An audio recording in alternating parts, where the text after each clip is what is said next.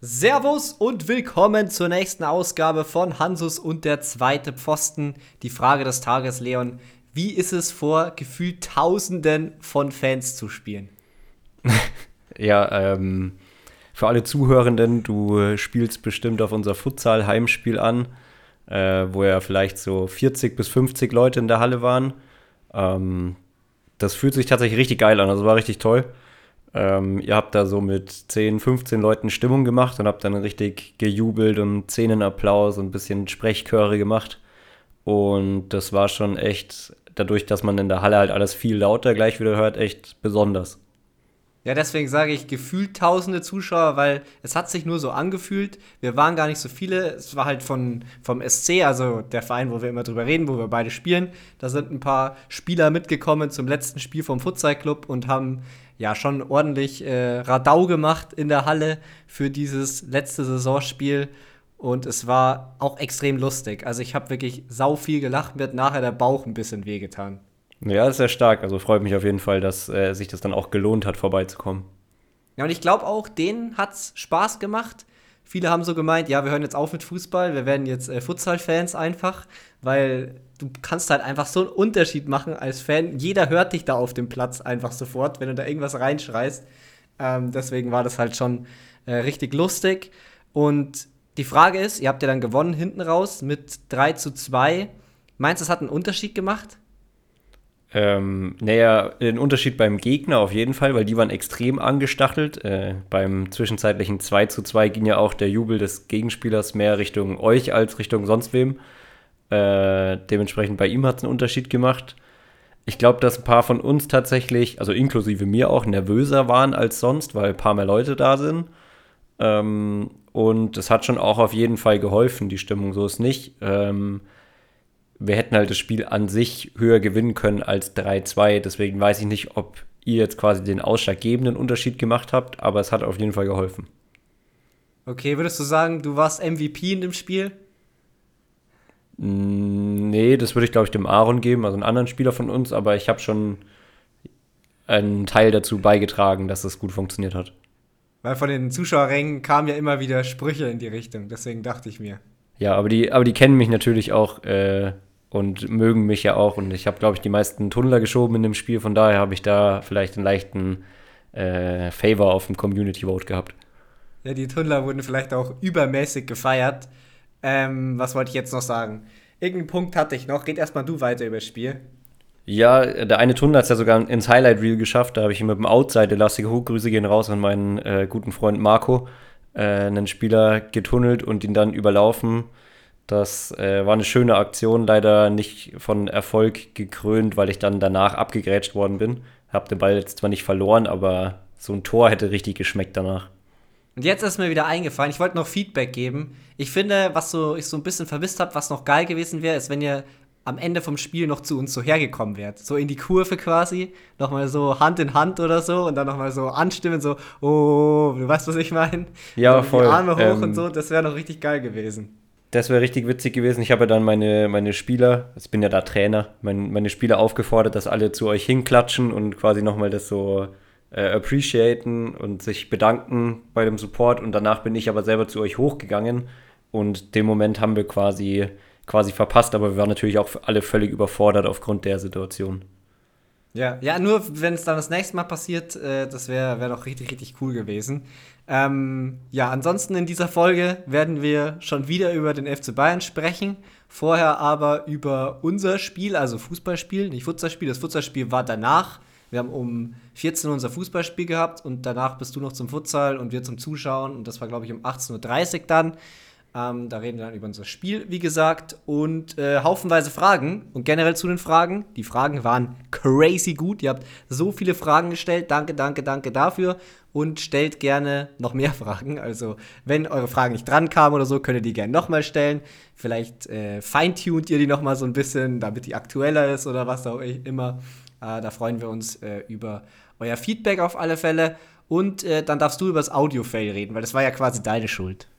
Ja, ich wollte mich noch entschuldigen für letzte Woche. Da habe ich leider ein bisschen es vermasselt und habe äh, vorsichtshalber mal nur deine Audiospur hochgeladen in der ersten Fassung der Folge. Das heißt, alle Leute, die so in den ersten drei, vier Stunden den Podcast gehört haben, äh, haben leider meine Stimme gar nicht gehört. Wir haben es dann aber gemerkt und ersetzt. Dementsprechend äh, sollte das dann trotzdem funktioniert haben. Tut mir aber nochmal leid. Vor allem ist es auch gar nicht, also es ist einfach meine Ursprungs, äh, meine Ursprungsspur. Also nicht nur meine Stimme, sondern auch einfach nicht vom Beginn weg, sondern so dieses ganze, der ganze Teil davor, wo einfach niemand redet. Das fängt einfach an und ich sag einfach komplett random irgendwas und dann nach 30 Sekunden oder so fange ich irgendwann an mit Servus und willkommen zu der neuen Folge. Ähm, ja, aber kann mal passieren. Wir haben es ja korrigiert und jeder, der deshalb vielleicht die letzte Folge irgendwie dann nicht angehört hat, ihr könnt die noch nachholen. Die ist jetzt so ganz normal online. Genau, die kann man, die kann man jetzt hören und äh, nachdem wir jetzt das ganze Anfangsgeblubber äh, vollbracht haben, können wir jetzt reinstarten in die Folge mit dem Bericht zu unserem Spiel. Wir hatten wieder mit dem Sportclub Regensburg, dem SC Regensburg, ein Testspiel am Wochenende und das war gegen die Spielvereinigung Ramschbau oder ich glaube Spielvereinigung. Ich glaub auch, ja. Ähm, ja. Eine Liga unter uns, also Kreisliga. Die sind letztes Jahr auch erst aufgestiegen, sind jetzt aber in der Kreisliga auch vorne dran. Die sind da, glaube ich, Zweiter und ein bisschen ambitioniert. Ähm, ist auch keine, auf jeden Fall keine schlechte Mannschaft. Und ja, ich würde gern vor dem Spiel anfangen. Vor dem Spiel haben wir ein Video von Manuel Baum gesehen. Was sagst du denn dazu? Ja, ich finde das ganz lustig. Unser Trainer, anstatt dass er selbst erklärt, zeigt er uns einfach immer YouTube-Videos. Und in dem Fall war das dann ein Video von Manuel Baum, der uns das Verteidigen erklärt hat, so wie sich der Trainer das wünscht. Genau, also wir haben quasi einmal die, die Blaupause von Manuel Baum erklärt bekommen. Ich muss sagen, äh, ich wurde vorher informiert, dass das passiert und ich hatte kurz etwas Angst, weil Manuel Baum ja inzwischen auch so TikTok-Style YouTube-Short-Videos im Hochformat macht. Und äh, vor denen hatte ich etwas Angst, weil die sind natürlich immer leicht gekürzt und inhaltlich jetzt nicht wahnsinnig äh, gut. Auch wenn sie nicht falsch sind, aber halt immer sehr, sehr leicht. Und äh, das Video, das wir da gesehen haben, war aber irgendwie aus seiner Zeit von Unterhaching von vor zehn Jahren oder so. Und das war dementsprechend ein bisschen ausführlicher und nicht ganz auf so viel Entertainment äh, getrimmt und dementsprechend fand ich es eigentlich inhaltlich sogar ganz gut. Ja, stimmt. Hat auf alle Fälle auch geholfen, fand ich im Spielverlauf. Das hat man auch gemerkt. Generell zum Spiel wollte ich noch sagen, das ist jetzt das dritte Testspiel von insgesamt sechs, glaube ich. Ich glaube, wir haben noch drei weitere, richtig? Ja. Genau, das heißt, wir haben jetzt insgesamt noch vier Wochen knapp, bis die Saison wieder losgeht. Und da halt drei Testspiele noch davor. Ähm, dementsprechend, ja, wir haben immer noch gewechselt. Also es war wieder so, dass wir in der ersten Halbzeit fast mit einer ganz anderen Mannschaft gespielt haben als in der zweiten Halbzeit. Weißt du, wie viele Wechsel es genau waren? Genau zehn. Also jeder außer mir. Perfekt. Das war aber auch frech. Ne? Der Einzige, der danach noch Futsal spielt, der wird nicht ausgewechselt. Ja, ähm, es, ich habe mich natürlich gefreut darüber, dass das da mal wieder mich getroffen hat, aber ich glaube, der Coach weiß auch einfach, dass äh, das dann immer funktioniert. Und ich wurde ja dann auch in der zweiten Halbzeit so nach 80 Minuten ausgewechselt, damit unser Torwart nochmal im Sturm ran kann. Ja, stimmt. Er hat aber immer noch kein Tor in der Vorbereitung geschossen, da bin ich ein bisschen enttäuscht. Ähm, ja, also wir gehen in dieses Spiel rein, gut eingestellt, würde ich sagen, auf alle Fälle. Wir haben defensiv so ein bisschen die Außenverteidiger offen gelassen, sind die dann angelaufen und damit sind die auch eigentlich so gar nicht klar gekommen. Ja, also man muss sagen, sie haben es uns ein bisschen leichter gemacht als die letzten Gegner, weil sie einfach äh, mit einer Viererkette gespielt haben und das äh, liegt uns einfach viel mehr, weil wir da besser darauf eingestellt sind und genauer wissen, was wir machen müssen. Und ich glaube, das hat uns vor allem geholfen. Und der zweite Punkt war, dass ihre Außenverteidiger ja nicht die allerspielstärksten waren. Die haben zwar probiert zu spielen, die haben auch das ganze Spiel eigentlich, obwohl sie so einen 2-Meter-Mann vorne drin hatten, probiert flach hinten rauszuspielen. Ähm, aber deren Außenverteidiger haben einfach sehr viele schlechte Pässe, Fehlpässe oder unkontrollierte Pässe nach vorne gespielt. Dementsprechend hatten wir da relativ viele Ballgewinne im vorderen Drittel. Also die haben es für uns eigentlich perfekt gemacht. Die sind so richtig in unsere Falle in Anführungszeichen reingetappt, haben immer wieder die Außenverteidiger auch angespielt. Das war zum Beispiel letzte Woche ja nicht so der Fall. Ähm, die haben das ein bisschen cleverer dann einfach gemacht, haben die Außenverteidiger dann nicht immer angespielt. Und so ist halt an, so ist halt dann so, die spielen die an, dann sind es vielleicht nicht deren beste Spieler, die bekommen den Ball und auf einmal ist alles zugestellt und dann ist es natürlich schwierig. Ähm, und dann kam da auch nicht so viel raus von denen und wir haben dann öfter auch mal Balleroberung gehabt, haben generell auch im Ballbesitz sehr gut gespielt, haben die Bälle lang gehalten, haben wenig einfache Fehler gemacht, würde ich jetzt mal sagen, in der ersten Halbzeit. Also ich kann nur von der ersten Halbzeit sprechen, weil ich habe ja nur in der ersten Halbzeit gespielt und in der zweiten Halbzeit musste dann so Hüpfparcours machen. Das haben die anderen in der ersten Halbzeit gemacht. Da kannst du diesmal froh sein, dass du es nicht machen musstest, weil es war schon, das war bis jetzt die anstrengendste Halbzeit eigentlich. Ja, das äh, habe ich ja von ein paar Spielern sogar gehört. Also ich bin immer froh, wenn ich Fußball spielen kann und nicht äh, hüpfen oder sonst was muss. Von daher, ja, auch wenn es jetzt nicht anstrengend gewesen wäre, hätte ich natürlich lieber auf dem Feld gestanden.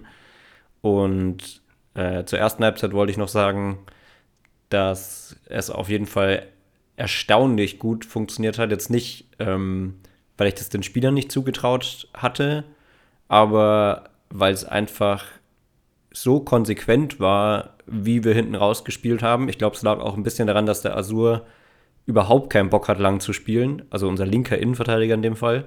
Der hat viel das Spiel eröffnet und der hatte überhaupt keinen Bock, lang zu spielen, lange Bälle. Und deswegen haben wir konsequent viel über links rausgespielt. So ist ja dann auch das erste Tor gefallen, über das wir wahrscheinlich gleich nochmal kurz sprechen können. Und ähm, da konnten wir das dann immer wieder echt gut machen und auch das, was wir vorher in der Kabine so ein bisschen besprochen hatten, wie die Raumaufteilung sein soll, wenn wer den Ball hat, auch das, muss ich sagen, hat extrem gut funktioniert. Ja, stimmt. Und man muss auch sagen, weil du gerade gesagt hast, er hat die Bälle nicht lang geschlagen. Also teilweise, wahrscheinlich so zwei, drei Mal in der ersten Halbzeit, aber ist trotzdem wichtig. Hat er auch eine gute Seitenverlagerung auf unseren rechten Außenverteidiger gespielt. Da haben wir dann nicht so viel draus gemacht, leider in den Situationen. Aber das war schon auch wichtig, um den halt auch, ja, ich finde das macht auch einfach was mit dem Kopf vom Gegner, wenn du dich halt nicht darauf einstellen kannst, dass die die ganze Zeit nur kurz hinten rausspielen, sondern auf einmal kommt dann aus dem Nichts quasi dieser Seitenwechsel auf die andere Seite rüber und du musst halt auch die ganze Zeit dran denken, dass du da nicht zu viel Platz lassen darfst. Ja, total. Also das äh, Spielfeld immer breit zu halten und die, den Platz da zu nutzen, ist extrem wichtig und äh, das habe ja sogar, sogar ich quasi vor dem Spiel nochmal gesagt, dass ich das gerne haben will von von unseren Innen- und Außenverteidigern, dass sie die Seite wechseln, aber eben nicht als ersten Ball, sondern erst, wenn wir ein paar Mal kurz gespielt haben, dann die Seite zu verlagern. Und auch das äh, hat mich gefreut, dass das so gut funktioniert hat. Das hat richtig gut funktioniert. Und so, ja, wir reden so, als wäre es nach der Halbzeit jetzt irgendwie 5-0 gestanden. Leider nicht. Ja, leider nicht. Wir haben echt viele Chancen gehabt. Also ich weiß auch nicht, ob. Hast, du hast relativ früh das Tor gemacht, oder? Ich weiß gar nicht, wann es gefallen ist. 20. Minute ungefähr. Ja, okay, also von daher nach 20 Minuten dann das 1-0 gemacht durch dich, um dich nochmal lobend zu erwähnen. Da haben wir uns über links richtig schön hinten rausgespielt. Also ich glaube, wir hatten auch nur einen Spielzug, der noch schöner war. Ähm, oder noch eine längere Staffette. Hatten dann ja vom Innenverteidiger auf den, auf den Halbraumspieler beziehungsweise den linken äußeren Mittelfeldspieler eine Steil-Klatsch-Kombination in die Tiefe. Dann kommt der Außenverteidiger auf der Grundlinie zum Flanken und irgendwann landet der Ball in der Mitte bei dir und du kannst dann einschieben. Das war eigentlich genau das, wie sich das ja jeder Trainer, beziehungsweise auch insbesondere unser Trainer sich das wünschen. Und äh, dann steht es da 1-0 und ja, du hast es schon gesagt, wir hätten aber auf jeden Fall noch mehr Tore machen müssen. Also zu meinem Tor war schon auch jetzt so ein bisschen lucky, weil der die Flanke war jetzt nicht 1A, die kam so Richtung kurzer Pfosten, da war eigentlich keiner außer ein Verteidiger, der wollte den klären, hat den nicht gut geklärt, hat den so irgendwo so in den 16er reingeklärt und der ist mir dann vor die Füße gefallen und dann habe ich ihn halt reingeschossen. ähm, das lief ganz gut, also jetzt zum zweiten Mal das 1 zu 0 gemacht. Nächste Woche bin ich wahrscheinlich da am Samstag, ne? da muss jemand anders dann das 1 zu 0 schießen. Da wird dann die Folge auch wieder interessant, wenn du mir vom Spiel berichten darfst. Ähm, aber ja, wir hatten viele Chancen, wir haben es gut gemacht, wir hatten gute Balleroberungen, wir haben halt nur teilweise nicht mehr rübergelegt, wenn wir 2 gegen 1 gegen den Keeper waren und dann das Tor nicht getroffen oder wir haben halt einfach daneben geschossen. Ja, also ich selber hätte auch auf jeden Fall ein Tor machen müssen, da habe ich mich eigentlich gefühlt wie so ein richtiger Stürmer. Äh, endlich mal eigennützig aufs Tor und dann auch einen, den richtigen Abschluss genommen, meiner Meinung nach. Auch quasi die richtige Schusstechnik und alles, aber leider nicht getroffen. Äh, da hätte ich dann selber gleich noch das 2-0 machen können, wäre natürlich schön gewesen. Hat aber auch nicht sollen sein. Dann hatten wir noch ein paar, paar andere Chancen, aber irgendwie fand ich es in dem Spiel nicht. Also es hat sich einfach sehr gut angefühlt. Ich hatte auch ein extra, also wirklich ein richtig gutes Gefühl nach der Halbzeit. Ähm, weil das im Endeffekt ja wirklich so ist, dass in Testspielen ist es nicht so wahnsinnig wichtig, ob man jetzt 1-0 oder 10-0 führt, ähm, sondern eher, dass man das einschleift, was man einschleifen will. Ja, ja, und vor allem war es in dem Spiel nicht so, weil sonst ist immer unser großes Problem. Wir spielen vielleicht nicht schlecht, aber gerade so Abschlüsse, wir kommen zu wenig Abschlüssen, zu wenig gefährlichen Abschlüssen einfach. Und in dem Spiel war es halt anders. Genau, wir sind oft zum Abschluss gekommen, wir haben oft Chancen gehabt und auch oft auf die, auf die gleiche Art und Weise rausgespielt und das war einfach schön zu sehen. Und wenn ich jetzt den Bogen schlagen kann zur zweiten Halbzeit, da war halt quasi konträr zur ersten Halbzeit. Wir haben zwar auch ein Tor gemacht, aber wir haben einfach viel weniger Chancen gehabt und das auch nicht mehr, nicht mehr so gut gemacht. Wir haben das im Anlauf nicht mehr so gut gemacht. Man hat einfach gemerkt, dass da ein paar mehr Leute, die sich auch noch nicht so gut kennen, miteinander gespielt haben. Ähm, der Gegner hat es besser gemacht. Ähm, die hatten auch ein paar Einwechselspieler, die ich besser fand als die Spieler, die da vorher gespielt hatten. Also vielleicht war das auch dann eher die A11 bei denen in der zweiten Hälfte, ich weiß nicht genau. Ähm, aber wir haben uns da auf jeden Fall viel schwerer getan. Aber auch da haben wir ein Tor gemacht nach einer richtig schön herausgespielten Kombination, auch wieder über links. Da hätten wir viel mehr machen können von. Wir hatten da vor allem wieder Probleme mit der Boxbesetzung. Ich meine, du hast ja das, das Spiel, glaube ich, nicht so richtig gesehen von außen. Ähm, da hatten wir aber auch dann trotzdem, wie gesagt, ein sehr schönes Tor über links erzielt, wo wir uns gut hinten rausgespielt hatten. Auch wieder spielstarker linker Innenverteidiger, ähm, eine steile Klatschkombination, dann noch ein Doppelpass und dann mit einer flachen Flanke und einem Abschluss. Eigentlich genauso, wie man sich das wünscht, bloß davon haben wir in der zweiten Halbzeit einfach viel zu wenig gehabt. Okay. Ja, ich habe von der zweiten Halbzeit wahrscheinlich schon so 20, 25 Minuten gesehen, aber das Tor habe ich nicht gesehen und so wie es gewirkt hat, war es relativ langweilig so, also für, von draußen zumindest, weil es nicht so viele Strafraumszenen gab, aber das kann auch täuschen.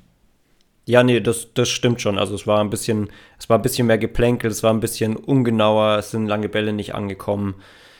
Ja, ein paar Missverständnisse zwischen, zwischen Spieler einfach, die, die sonst vielleicht nicht so vorkommen. Und ja, die Spieler hatten ja, wie du schon gesagt hast, relativ anstrengende erste Halbzeit, vermute ich jetzt mal. Und vielleicht hat man das auch einfach ein bisschen gemerkt. Da muss man ja auch ähm, im Vergleich zur ersten Halbzeit anmerken, dass wir zwar genauso anlaufen wollten, aber das Spielermaterial jetzt nicht unbedingt äh, ja so das Pressing so sehr hergibt. Einfach weil die Spieler etwas spielstärker, aber weniger laufstark sind als die aus der, aus der ersten Mannschaft oder halt aus der ersten Halbzeit. Ähm, und das hat dann irgendwie dazu geführt, dass wir zwar taktisch uns relativ genau daran gehalten haben, was wir machen wollten, aber so ein paar Kleinigkeiten äh, einfach gefehlt haben. Und das hat dann insgesamt dazu geführt, dass wir einfach weniger Chancen hatten als vorher. Ja, aber alles in allem, wenn man das Spiel so sieht, sieht vielversprechend aus und ich hoffe, dass wir einfach genauso jetzt weitermachen, zumindest für die Kunstrasenspiele. Wir haben ja wieder am Kunstrasen natürlich gespielt, wie jetzt immer die Testspiele. Ähm, das erste Saisonspiel ist dann eh wieder ein ganz anderes Thema, wenn wir auf dem Rasen spielen. Ähm, aber bis dahin würde ich sagen, wenn wir uns aufgrund von der Leistung, wenn wir darauf aufbauen, dann kann es eigentlich nur gut werden in den Spielen. Wobei die Gegner dann höchstwahrscheinlich auch noch mal besser werden. Aber gut, das gehört dazu. Und dann würde ich unser Spiel eigentlich zumachen, außer du hast noch was in die Richtung? Nee, ich würde es jetzt auch zumachen. Äh, ich würde es damit abschließen, dass ich festhalten wollte, dass äh, wir uns auf jeden Fall gesteigert haben und man bei uns einen Fortschritt sieht. Und äh, ja, beim FC Bayern sehe ich weder Steigerung noch Fortschritt. Hast du dir das vorher aufgeschrieben? Nee, habe ich nicht. Kam, kam einfach so reingeflattert, aber die Krass. meine persönliche, wie soll ich sagen, ich, ich stumpf ja so ab gegen diesen äh, Tuchelibaren Fußball aktuell und ich bin sehr, äh, wie soll man das sagen? Ich bin sehr traurig jetzt. darüber, was ich mir anschauen muss. Ich bin, ich, okay. es macht mich kaputt. Ich habe, äh, das fällt mir jetzt gerade spontan ein, eine XG-Tabelle gesehen, wo quasi immer in dieser Tabelle zu sehen war, welchen XG-Wert Bayern hatte und welchen Wert der Gegner hatte über diese Saison komplett. Und ja. das Krasse ist, dass es eigentlich gerade zu Beginn der Saison immer besser wurde. Also der natürlich ist Bayern oben in der Kurve, also hat im Schnitt, Durchschnitt eine bessere XG als der Gegner. Ähm, und die XG ist auch immer weiter angewachsen, bis so in den letzten Wochen, und jetzt geht die schon langsam sogar so in Richtung Null bis negativ. Was es vorher halt äh, so überhaupt nicht gab. Ja, das muss man natürlich auch sagen. Also ich, ich meckere ja schon lange so ein bisschen über Thomas Tuchel und den Stil. Ähm, aber man muss schon sagen, dass man gerade in der, in der Hinrunde und auch die komplette Beute, Punkteausbeute der bevor, also vor drei Wochen war ja noch alles okay quasi, ähm, die war extrem gut. und man hat sehr, sehr viele Punkte geholt und man hat immer mehr XG gehabt als der Gegner und vor allem äh, diese Expected Goals Against, also äh, erwartete Gegentreffer, die gibt es ja auch noch. Auch die sind immer weiter runtergegangen. Aber trotzdem war es quasi vorher so, dass ich, meine, meine Augen waren nicht zufrieden mit dem Spiel. Aber wenn ich dann die Statistiken gesehen habe, konnte ich mir das schönreden. Und jetzt sind wir halt da quasi, wo meine Augen nicht zufrieden sind und ich sehe die Statistiken und kann es mir nicht mehr schönreden. Ja, aber ich finde, es ist dann auch nur teilweise so, weil wir haben ja jetzt hier die einzelnen Spiele. Wir haben ja letzte Woche über Leverkusen schon viel geredet. Ich würde sagen, wir reden jetzt erstmal so ein bisschen über Lazio, dann über Bochum. Die erste Halbzeit fand ich auch in dem Spiel, das war das, was man eigentlich halt haben wollte. Es war quasi diese Reaktion der Mannschaft. Die haben jetzt nicht überragend gespielt. Ich finde, das wäre auch crazy gewesen, wenn die jetzt auf einmal überragend gespielt hätten. Aber die haben gut gespielt, die haben solide gespielt, die haben mit dem gewissen gewissen Energie gespielt, mit, den, mit der Schärfe in den Pässen. Die haben wenig zugelassen. Und das auswärts in einem Champions League-Spiel bei Lazio Rom, da kriegst du nichts geschenkt. Also da kannst du nicht erwarten, dass die entspannt einfach wegschießt.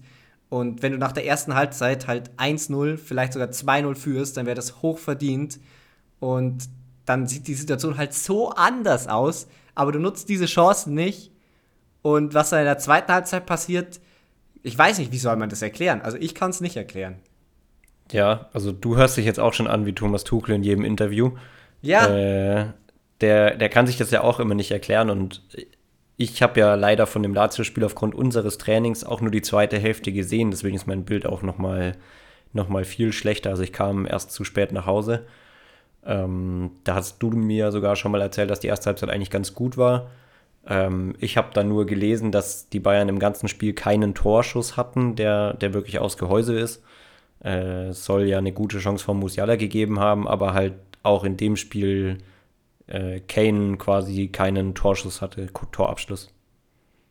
Ja, ja, ja, gut, aber Torabschlüsse hatten sie, die haben halt nur nicht aufs Tor geschossen. Genau das ist halt das Problem. Die haben die Schüsse nicht in Richtung Tor gebracht. Dann sieht die Situation ganz anders aus. Ich meine, dass Thomas Tuchel äh, ratlos ist, ist halt nochmal ganz was anderes, wie wenn ich ratlos bin, weil der ist ja dann doch ein bisschen näher dran, der bekommt mit, was da in der Halbzeit passiert, was in der Kabine passiert, das weiß ja ich alles nicht. Und also gerade dann als Fan, ich habe ja, warum ich die erste Halbzeit gesehen habe, ich war ja auch im Training, ich habe halt nochmal komplett zurückgesprungen, bin komplett zurückgesprungen, habe es von vorne angeschaut. Ähm, und dann spielen die wirklich, ich habe sofort gemerkt, in der ersten Minute von der zweiten Halbzeit dachte ich mir schon, hä, was jetzt denn los? das geht ja schon richtig beschissen los. Also die erste Szene war direkt beschissen. Ich glaube, das war irgendwas mit Goretzka oder so, irgendein dummer Ballverlust. Ich kann es jetzt nicht sicher sagen. Und, aber dann ging es genauso weiter, in, den, in der ersten Minute schon, dass die ein Fehlpass nach dem anderen gespielt hatten und du schon wusstest, also irgendwas stimmt nicht. Aber wie kann denn das passieren? Ja, also ich finde es auch ganz schwierig zu erklären. Du hast es vorhin, glaube ich, auch schon mal gesagt, diese Genauigkeit in den Pässen allein oder diese Schärfe in den Pässen, dass man manchmal jetzt in so Phasen das Gefühl hatte, dass die keine Ahnung, dass sie einfach keinen Mann, also keinen Ball an den Mann bringen können, was ja überhaupt keinen Sinn macht. Ja, und ich kann es ja dann nachvollziehen, wenn dann irgendwie ein Gegentor fällt oder so. Dass man dann irgendwie einen Grund hat, um es zu erklären. Oder dass irgendwie jemand vom Platz fliegt oder die Gegner eine große Chance haben. Aber es passiert einfach so random. Es passiert einfach mittendrin. Keiner kann es erklären. Es ist auf einmal da und ich glaube, da macht einer einen Fehler. Vielleicht kann man es so erklären. Es machen ein, zwei Spieler einen Fehler und dann zieht es die komplette Mannschaft irgendwie runter und auf einmal haben alle Angst. Ja, also was ich da auf jeden Fall dazu sagen kann zu der These, ich glaube an, an Upamecano, wir mögen ihn ja beide sehr, ähm, kann man schon auch so ein bisschen ablesen, wie es der Mannschaft so geht, weil er einfach, er ist jetzt niemand, der der Mannschaft äh, die Sicherheit quasi gibt, weil er zu 100% immer gut spielt. So wie ein Philipp Lahm einfach immer gut gespielt hat quasi. Ähm, und sobald er einen Fehler macht, habe ich das Gefühl, dass es halt gerade irgendwie niemand anderen gibt, der das, der das ausbadet und deswegen kann sich so ein Gegner richtig daran ergötzen, wenn Upamecano quasi wieder Fehler macht und er beeinflusst dann dazu, so wie du es gerade auch gesagt hast, dann die anderen Spieler von Bayern auch noch ein bisschen negativ. Ja, ja, aber es war ja nicht nur er. Also es hat ja nicht bei ihm angefangen, der hatte dann schon mal vorher einen Fehler in der zweiten Halbzeit auch, aber das war irgendwann das, wie gesagt, schon ein bisschen her, aber ich glaube 60. Minute oder so, dass er mal einen Fehler gemacht hat, so einen kleinen Ballverlust. Der konnte dann aber noch ausgebügelt werden. Ähm, und bei Upamecano ist vielleicht so ein bisschen das Problem, gerade für einen Innenverteidiger, wenn du es halt mit Lahm vergleichst. Lahm war so jemand, der hat eigentlich immer mindestens, ich sage jetzt mal, eine 6 von 10 Performance gehabt. Also der hatte ungefähr nie so eine richtig schlechte Performance. Und Upamecano hat schon auch öfter 9 und 10 von 10 Performances mit drinnen. Aber er hat halt leider auch diese 1 von 10 und 2 von 10 Performances am Start so. Ja, absolut. Also ich fand jetzt auch nicht, dass gegen Lazio, also natürlich hat er dann diesen saudummen Elfmeter verursacht ähm, und er hat zwei drei, zwei, drei Fehler gemacht, aber ich, das meinte ich auch gerade, normalerweise muss das ja nicht unbedingt so krass zum Tragen kommen, wenn dein Innenverteidiger mal einen Fehlpass ins Mittelfeld spielt. Weil er hat ja jetzt auch nicht dem, dem Stürmer den Ball in den Lauf gespielt und dann gesagt, ja, jetzt schau mal, ob du gegen Manuel Neuer ein Tor schießen kannst, sondern er hat halt probiert, einen langen Ball zu spielen, über 20, 25 Meter und der ist dann im Fuß von Luis Alberto gelandet, das eine Mal. Das ist eigentlich was, was relativ normal ist, aber ich habe das Gefühl, dass aktuell, sobald so ein Fehler passiert, das ganze Kartenhaus einfällt. Ja, ja, 100 Prozent, 100 Prozent. Und man kann, wie gesagt, das macht ja auch keiner. Man kann es nicht nur auf Upamecano schieben. Ich bin mittlerweile trotzdem am Überlegen, so ernsthaft, ob der Bayern-Niveau hat, weil es passiert halt dann doch zu oft und in den wichtigen Spielen kannst du ihm da jetzt noch vertrauen. Also wie gesagt, vom Niveau her, von den Fähigkeiten hat er es auf alle Fälle drauf, aber wenn du halt diese Anzahl, diese Häufigkeit von Fehlern hast, dann wird es irgendwann schwierig, äh, den noch aufzustellen. Wobei man ja auch sagen muss, er ist ungefähr bei jedem Trainer bis jetzt der Lieblingsinnenverteidiger gewesen, seitdem er beim FC Bayern ist. Also sowohl Nagelsmann als auch Tuchel waren bis jetzt die einzigen, oder? Nee, ich glaube, Hans, Hansi Flick hat ihn auch schon, oder? Kam er bei Nagelsmann? Ah, da bin ich mir nicht sicher. Ich bin mir auch gerade nicht ganz sicher. Ich, ja, ich glaube, sie hatten ihn vorher gekauft, bevor Nagelsmann feststand, aber er kam erst zur Saison, an der Nagelsmann dann angefangen hatte. Der war auf alle Fälle jetzt nicht nur bei Nagelsmann oder so der beste oder der, der Lieblingsinnenverteidiger, sondern auch bei Tuchel. Ja, ich, ich glaube, dass einfach die, die Upside von einem gut spielenden Upamecano so groß ist, dass jeder Trainer quasi dieses Ich kriege den hin in ihm sieht. Ja, und ja, und weil er ich, halt das komplette Paket so hat. Ja, genau. Also er ist ja auch nicht nur ein guter ballspielender Verteidiger, sondern er ist auch wirklich ein guter Verteidiger. Also er ist jetzt, ähm, er fällt ja auch selten durch schlechte Situationen im Verteidigen auf, sondern dann eher durch seine Ballverluste oder weil er zu viel Risiko geht. Ähm, dementsprechend kann ich das schon auch irgendwo, irgendwo nachvollziehen, aber ja, die Gedanken, ob die, ob die Bosse beim FC Bayern irgendwann darauf kommen, dass sie es so ähnlich machen müssen wie bei Niklas Süle, fand ich eine ähnliche Situation. Die könnte ich schon langsam leider trotzdem nachvollziehen. Ja, also ich würde, wenn da jetzt ein Angebot reinkommt, ich weiß nicht, was der Marktwert gerade ist, 40 Millionen oder so, wenn jetzt ein Angebot über 40 Millionen kommt, dann glaube ich, würde ich schon sehr ernsthaft drüber nachdenken. Die Frage ist nur, wen holst du dann stattdessen? Ja, wahrscheinlich solltest du erstmal irgendwie jemand in der Pipeline haben, so Innenverteidiger technisch. Aber jetzt halt bitte nicht wieder jemanden für 70, 80 Millionen so. Genau, also Araujo gab es ja mal als, äh, als äh, Transfergerücht. Äh, Wäre jetzt logischerweise Quatsch, wenn dann die Bayern auf einmal mit Waldemar Anton, weil der jetzt eine gute Saison hat, ankommen, fände ich das auch komisch. Äh, dementsprechend würde ich da schon äh, noch, noch nicht probieren, da unbedingt einen Transfer zu arrangieren. Bloß, man muss festhalten, und ich glaube, das ist jetzt wirklich schon bewiesen, Upamecano wird keiner mehr werden, der absoluter Leistungsträger und Leader dieser Mannschaft wird. Ja, ja, das auf alle Fälle. Ob er ein Weltklasse-Innenverteidiger noch werden kann, das ist die Frage. Vielleicht gibt es irgendwann so die Saison, wo er diese Fehler nicht macht, weil das ist ja eigentlich alles, was fehlt. Ja, ja, das ist alles, was fehlt. Also ich glaube auch letzte Saison, wenn er einfach dieses Manchester City-Spiel nicht hat, ähm, dann ist auch dieses ganze Narrativ so ein bisschen anders. Seine erste Saison bei Bayern war ein bisschen holprig, letzte Saison war eigentlich durchgehend richtig gut.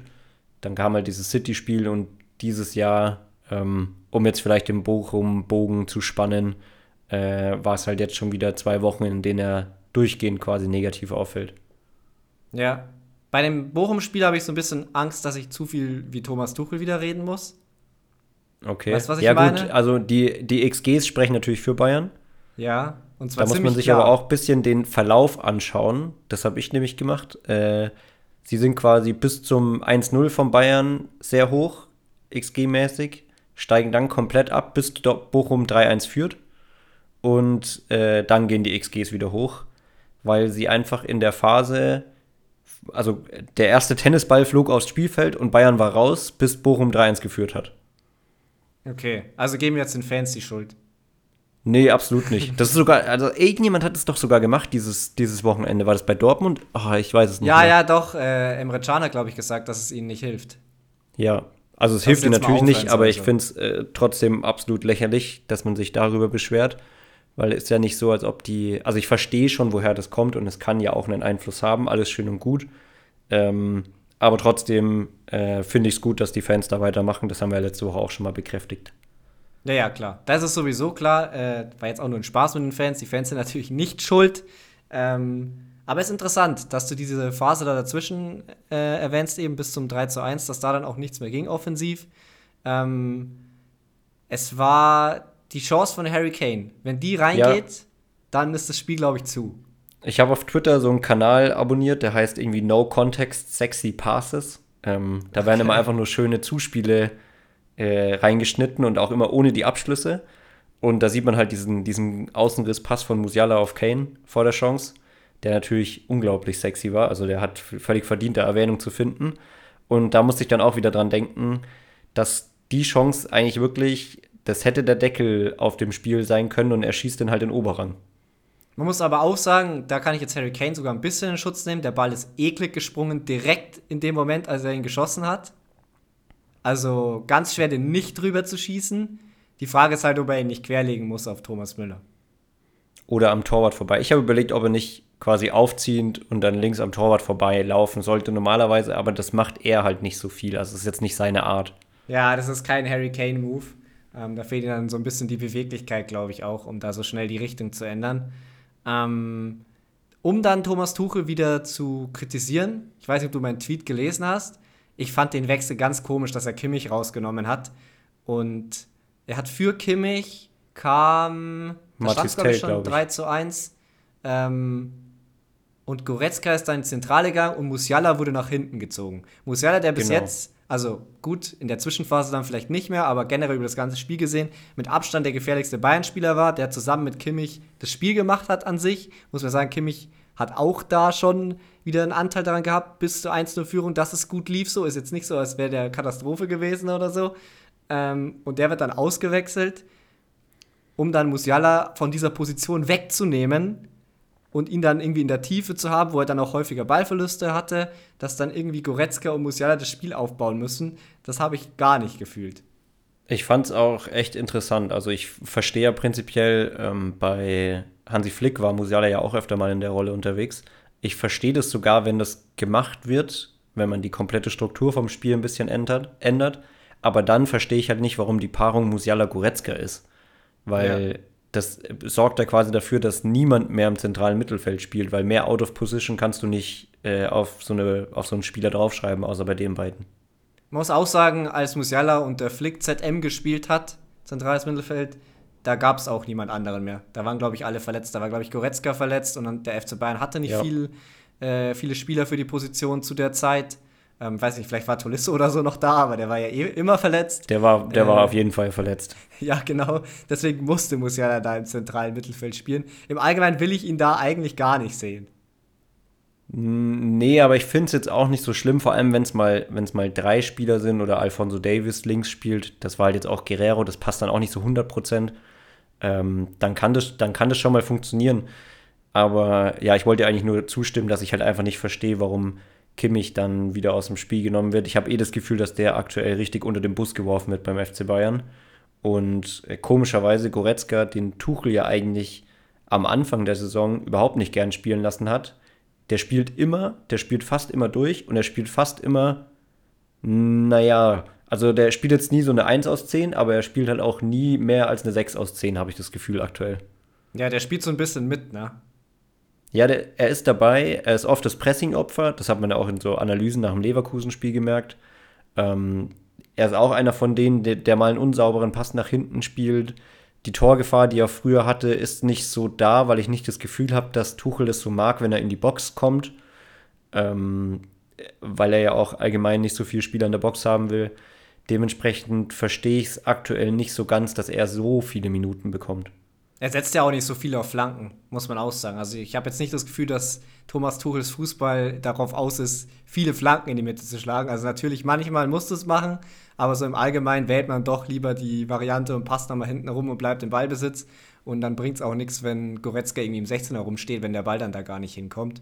Zu Guerrero, den hast du gerade erwähnt. Ich fand, Guerrero war mit einer der besten Spieler von Bayern. Aber das ist generell irgendwie jetzt so in den letzten Spielen öfter so gewesen, weil der halt trotzdem immer noch mindestens eine 5 von 10 spielt. So. Ich finde einfach, dass man bei ihm extrem merkt, dass er sehr, sehr spielintelligent ist, dazu technisch halt wahnsinnig sauber und der hat so ein gutes Risikomanagement.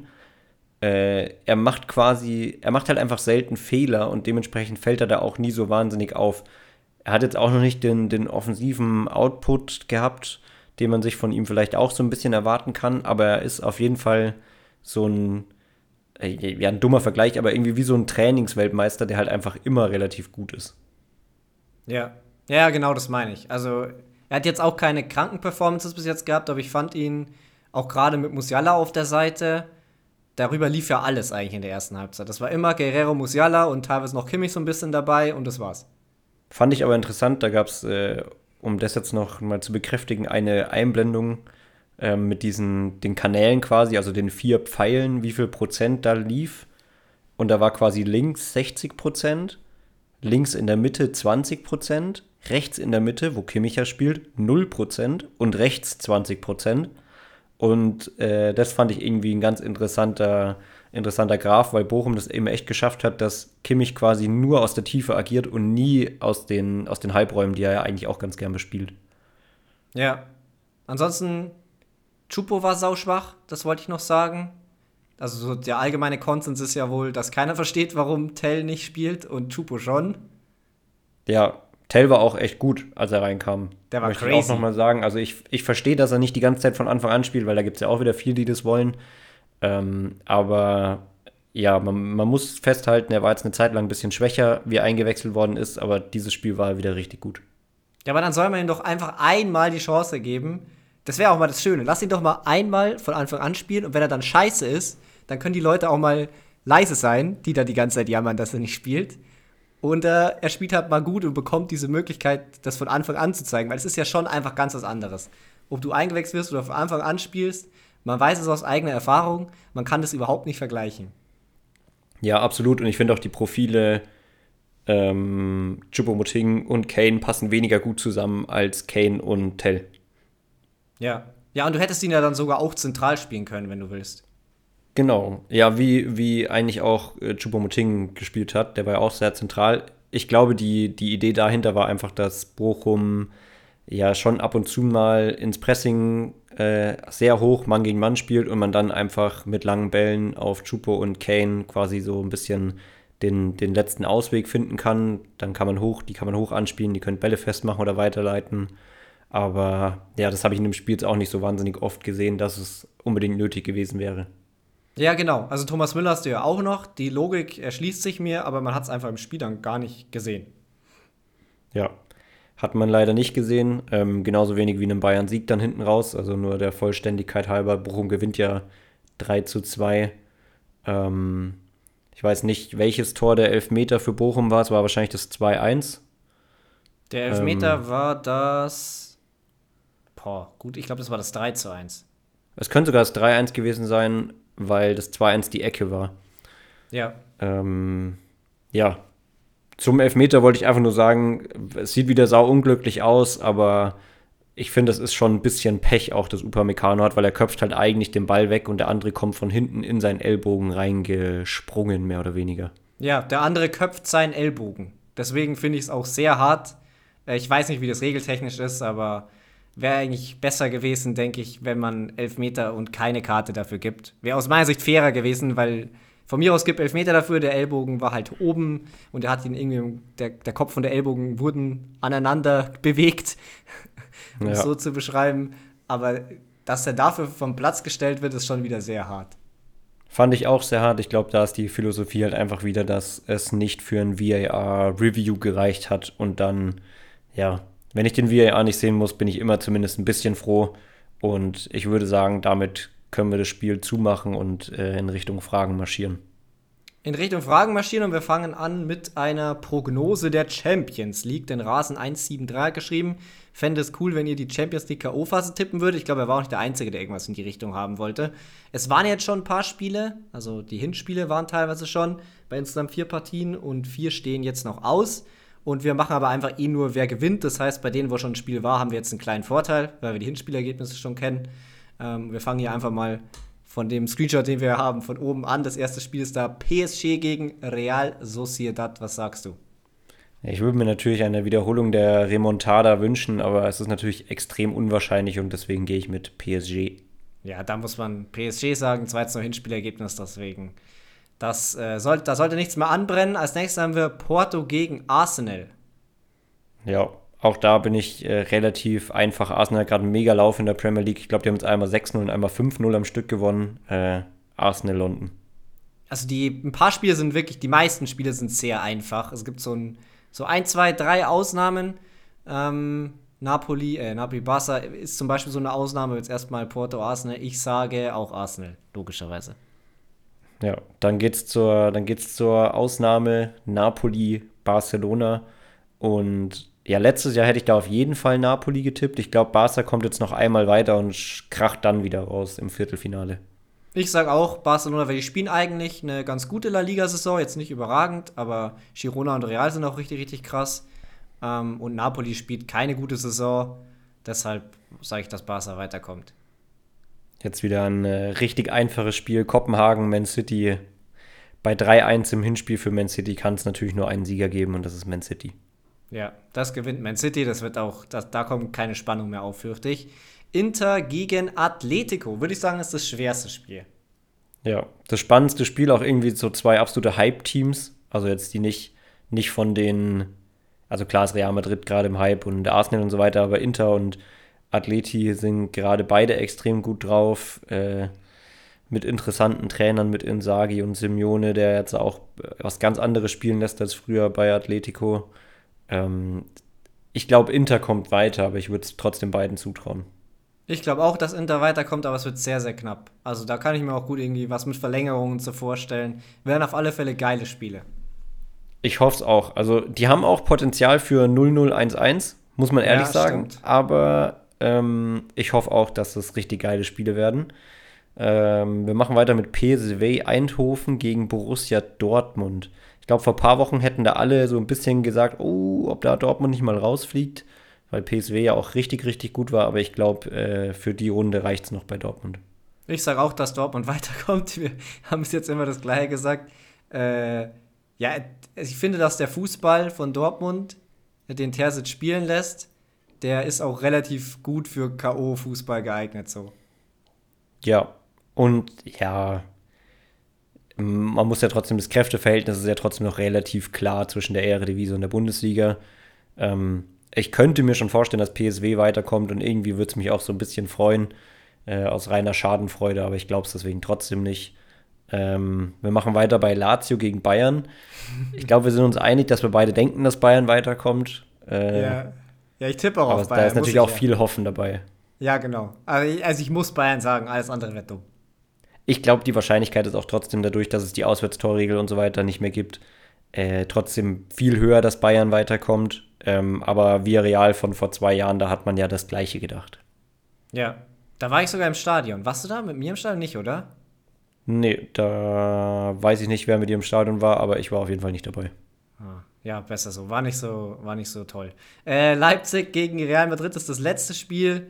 Auch da Real Madrid Hinspiel auswärts gewonnen. Ich glaube nicht, dass Leipzig bei Real Madrid gewinnt. Ich denke, es wird knapp. Also es wird jetzt nicht so, dass Real Madrid die abschießt, glaube ich, aber Real Madrid setzt sich durch. Und damit ich jetzt einmal was anderes gesagt habe, ich sage einfach, ob will ich keinen Bock drauf habe, RB Leipzig kommt irgendwie weiter. Ich kann es mir nicht vorstellen, aber das wäre ja mal, das wäre mal so ein richtig schöner Eklat und den brauchen wir. Hot Take an der Stelle. Und danach äh, können sie verkünden, dass Mbappé da ist, äh, dass er jetzt kommt zur nächsten Saison und dann sind wieder alle glücklich. Genau. Ja, Florentino Perez hat quasi das beste Ass im Ärmel, das man überhaupt haben kann. Ähm, wir machen weiter in den Fragen. Äh, der Captain Balalalu, der hat ja auch schon viele Fragen gestellt, kommt aber heute mal mit einer Frage quasi zu unseren persönlichen Spielen an und hat es deswegen äh, sehr einfach mal wieder in die Folge geschafft. Und der hat nämlich gefragt, wenn wir spielen und äh, wir ein Tor machen sollten, ob wir dann spezielle Jubel haben und führte als Beispiel an, dass du bei deiner Spielerkarriere wohl immer den Dybala-Jubel machst. Ja, weil mein Spieler in der Spielerkarriere mit Maske angefangen hat. Als ich den erstellt habe, man kann ja so eine Maske einstellen. Ja. Und ganz zu Beginn hatte der eine und deshalb mache ich halt immer den Maskenjubel. Ah, clever. Okay, ja. ich glaube, Dybala hat nicht mit Maske angefangen, soweit ich weiß, ähm, macht den aber trotzdem.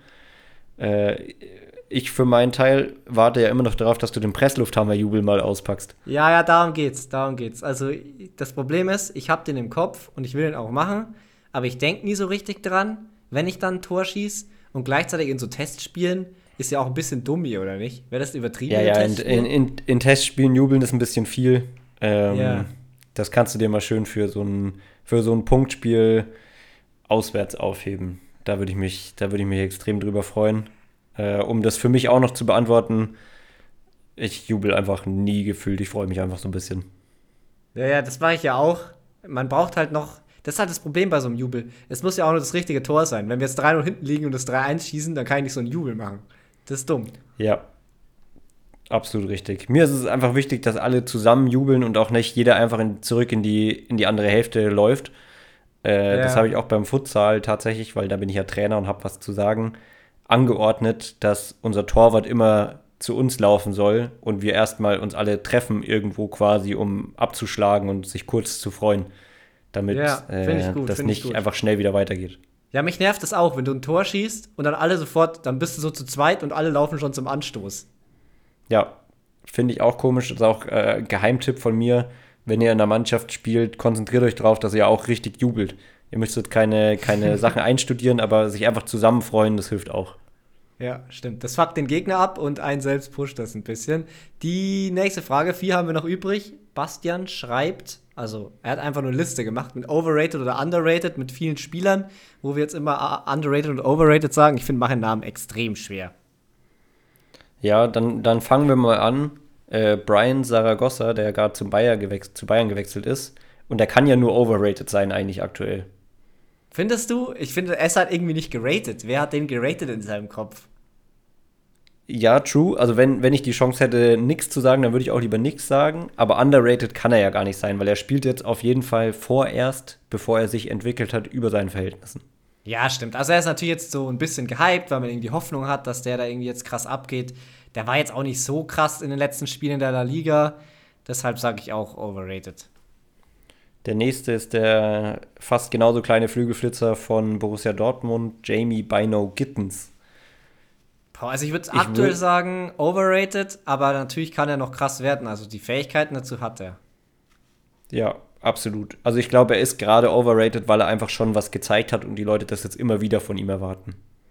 Ja, stimmt. Beim nächsten Namen finde ich es auch wieder ganz schwer. Habe ich zu wenig gesehen, ehrlich gesagt, von Victor Rocke. Ich kenne ihn aus dem Karrieremodus, da hat er 88 Potenzial. Ich würde sagen, overrated, weil so viel Potenzial ist, ist zu viel. Ja, und der klassische Barca-Spieler. Da muss man eigentlich erstmal overrated sein. Ja, stimmt. Wenn da so ein Talent kommt, dann ist es erstmal richtig gehypt. Der nächste ist ein Brasilianer, schon wieder ein Brasilianer, äh, von Real Madrid verpflichtet. Der kommt, glaube ich, zur nächsten Saison dann dazu. Na, zum Endrick. Winter oder erst, oder? Boah, ich weiß es gar nicht mehr. War ein bisschen kompliziert. Auf alle Fälle, Endrick äh, habe ich auch nur Highlights gesehen von, noch kein ganzes Spiel. Ich sag, der ist underrated. Ich glaube, der ist krass. Ich bin, ich bin übelst im Hype-Train. Ich weiß nicht warum, aber manchmal kriege ich so Highlights von ihm reingespielt und ich habe einfach das Gefühl, dass, dass der Typ so abgehen könnte in der Theorie. Vielleicht auch erst in fünf Jahren, keine Ahnung, aber irgendwie, ich sitze absolut im Boot. Ja, aber deswegen ist er dann auch underrated bei dir. Ja, natürlich. Okay. Markus Thüram. Also jetzt so aus deutscher Sicht auf alle Fälle underrated. Ja, klar. Geht von, geht von Gladbach äh, zu Inter Mailand. Die Bayern-Gerüchte kamen auf. Die Leute haben diskutiert, ob er gut genug wäre für Bayern. Und man muss sagen, er spielt schon extrem gut bei Inter gerade. Ja. Wäre einer für Bayern gewesen. Underrated.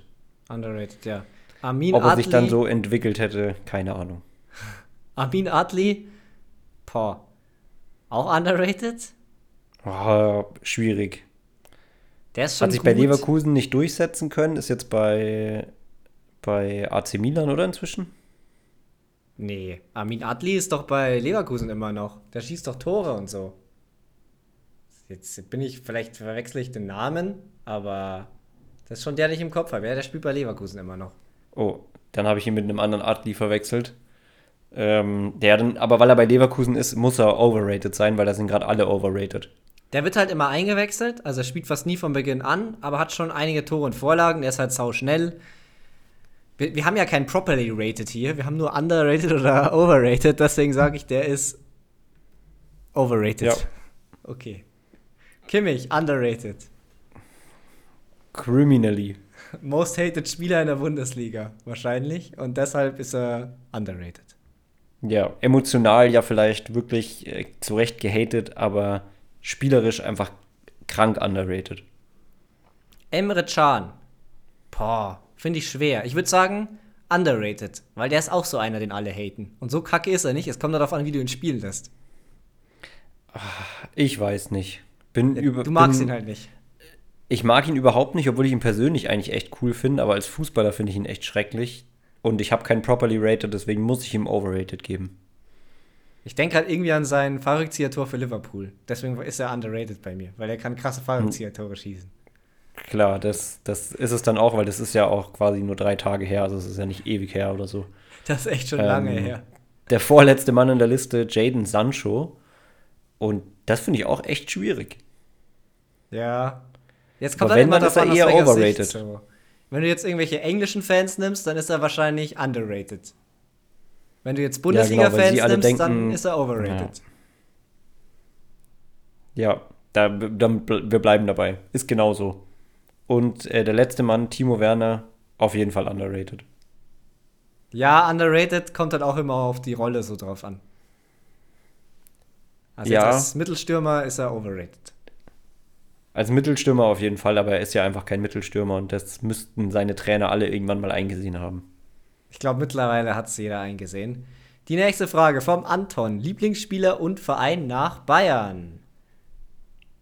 Hast du da lange überlegen müssen oder ging es bei dir schnell? Ich musste da ja schon ein bisschen überlegen. Ja, ich, also ich habe sowas eigentlich nicht. Ich habe mittlerweile nicht mehr so richtig einen Lieblingsspieler. Ich habe auch bei Bayern tatsächlich aktuell keinen Lieblingsspieler wirklich. Und Verein hatte ich halt früher mal Liverpool, als ich so angefangen habe, Premier League zu schauen.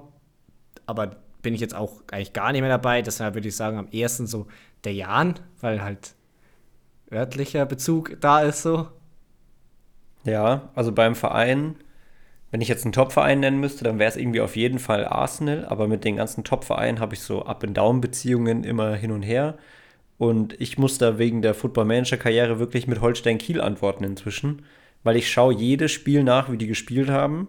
Ich verfolge die immer aktiv und das ist so der erste Verein, der mir einfällt, wenn, wenn mich sowas gefragt wird. Ah, dann kommen die safe auch bei der nächsten Frage bei dir dran. Kann schon mal sagen, bei mir sind sie nicht dabei. Bei mir sind sie auch trotzdem nicht dabei. Ich habe mich Ah, schon darauf vorbereitet, dass ich mich dazu, dass ich mich dazu äußern muss. Ähm, und mein Lieblingsspieler wäre übrigens Kammerwinger. Kammerwinger, was mit Griesmann? Stimmt. Einfach vergessen. Der wäre es jetzt auch wieder gewesen. Ey, es gibt so, es gibt so viele Spieler. Wir hatten ja die, Besch- die einzige Einschränkung, dass der niemals bei Bayern gespielt haben darf.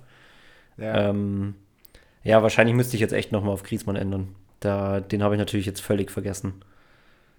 Ich glaube, das Also- war, weil ich das so an zentrale Mittelfeldspieler gedacht hatte zu dem Zeitpunkt, als er mir eingefallen ist. ja, also bei mir sind Lieblingsspieler auch meistens Spieler, die, die ich mir so ein bisschen vom Spielertyp und so, die mir ein bisschen ähnlicher sind, die man sich zum Vorbild nehmen kann. Deswegen habe ich jetzt Bernardo Silva und Messi aufgeschrieben, aber gut, Messi ist natürlich eh so, steht für sich alleine. Clever, clever, clever. Naja, ähm, ich mache mal weiter. Letzte Woche hat Lucien Favre uns eine, eine Frage gestellt. Diese Woche ist es der Mats Hummels. Und der fragt, welche Vereine wären in deiner Traumbundesliga? Und das heißt, wir haben einfach mal 18 Vereine rausgesucht, äh, die wir in unsere Bundesliga packen. Wir haben die jetzt versucht, alphabetisch zu ordnen. Es kommt natürlich darauf an, wie wir die jetzt genannt haben. Deswegen kann es sein, dass es sich teilweise nicht so überschneidet. Aber der erste Verein auf meiner Liste, den haben wir beide auf alle Fälle, das ist der FC Bayern. Ich habe einen Verein mit einer Zahl vorne dran als erstes. Ich habe auch einen mit einer Zahl, aber der kommt bei mir ganz am Ende. Oh. Ja, meine Zahl ist 1860. Ja, habe ich auch. Sehr gut. Ähm, ja, die Bayern habe ich natürlich auch. Äh, davor kommt bei mir noch Alemannia Aachen. Aber die habe ich nicht. Aber es ist schon mal cool, dass wir ein München-Derby haben. Ich habe einige Derbys auch. Ich habe auch auf viel auf Derbys geachtet. So bin ich auch ein bisschen vorgegangen beim Aufschreiben.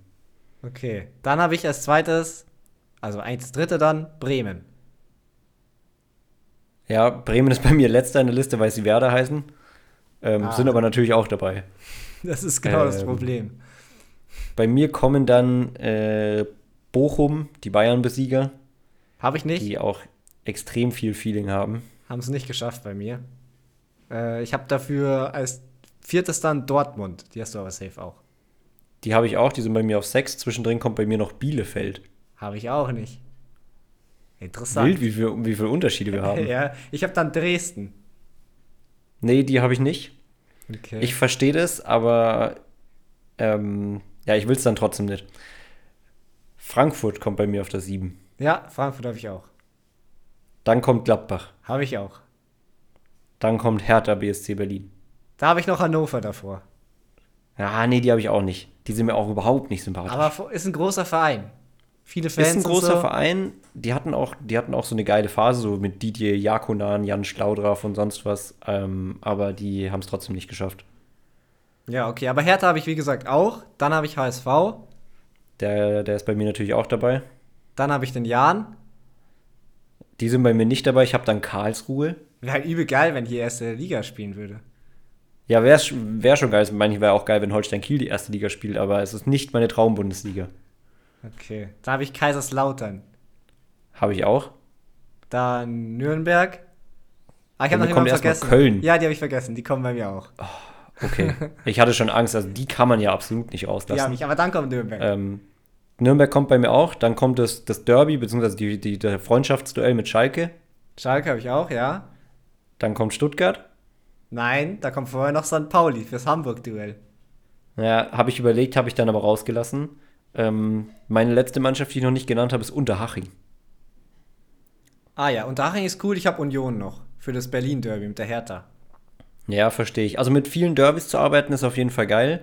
Ähm, ich habe mir dafür die ewige Bundesliga-Tabelle angeguckt und wollte dich einfach erstmal fragen, ob du das auch gemacht hast. Ansonsten Nee. hätte ich nämlich zwei, drei Ratespiele. Ähm, wie viele Mannschaften denkst du denn, gab es insgesamt schon in der Bundesliga? Also wie viele verschiedene Mannschaften haben Bundesliga gespielt? Es sind ja 18 drin. Ich sag mal 45? Na gut. Es sind 57, aber ich war fast nicht weit weg. Ja, doch, schon ein Das- ganzes Stückchen. Ich dachte weniger. Das fand ich tatsächlich ähm, recht interessant. Und äh, ja, das wollte ich einfach noch loswerden. Okay, dann haben wir noch eine letzte Frage, um es hier abzuschließen. Wird eh die längste Folge aller Zeiten. Könnt ihr für den jeweils anderen den Profifußballer raussuchen, der ihm ein ähnlich, am ähnlichsten ist? Position, Spielstil, Verhalten etc. Danke, cooler Podcast. Schreibt der JM13, der ist, glaube ich, auch ungefähr jede Folge mit dabei. Ähm, wie machen wir das jetzt? Sagen wir jetzt erst, wen wir glauben, was der andere aufgeschrieben hat? Ach so, ja, das können wir natürlich auch machen. Also ich weiß, Ja, also wir haben, ich weiß, dass du nicht den Spieler genommen hast, den ich genommen habe. Wir haben kurz vorhin drüber geredet, da stand mein Name aber schon, wo ich glaube, wen du nimmst. Und du meinst dann, das ist ein Rechtsfuß. Ich habe aber einen Linksfuß. nee, ich habe, also, Moment, für dich habe ich einen Linksfuß. Ah, okay. Okay, ja, dann könnte es sein. Weil ich habe ja jemand gesucht, der, der sehr ähnlich ist zu dir. Ja. Ja, ich habe auch einen Rechtsfuß bei dir. Ja, äh, ich, ich fange jetzt einfach mal an. Ja. Ähm, ich habe für mich aufgeschrieben, den du sagst, Leandro Barreiro. Als ob. Nee, also ich habe schon auf Spieler geschaut, die wirklich so im obersten, auf obersten Niveau sind. Also so Weltklasse-Spieler und knapp drumrum. Und deswegen habe ich Frankie de Jong genommen.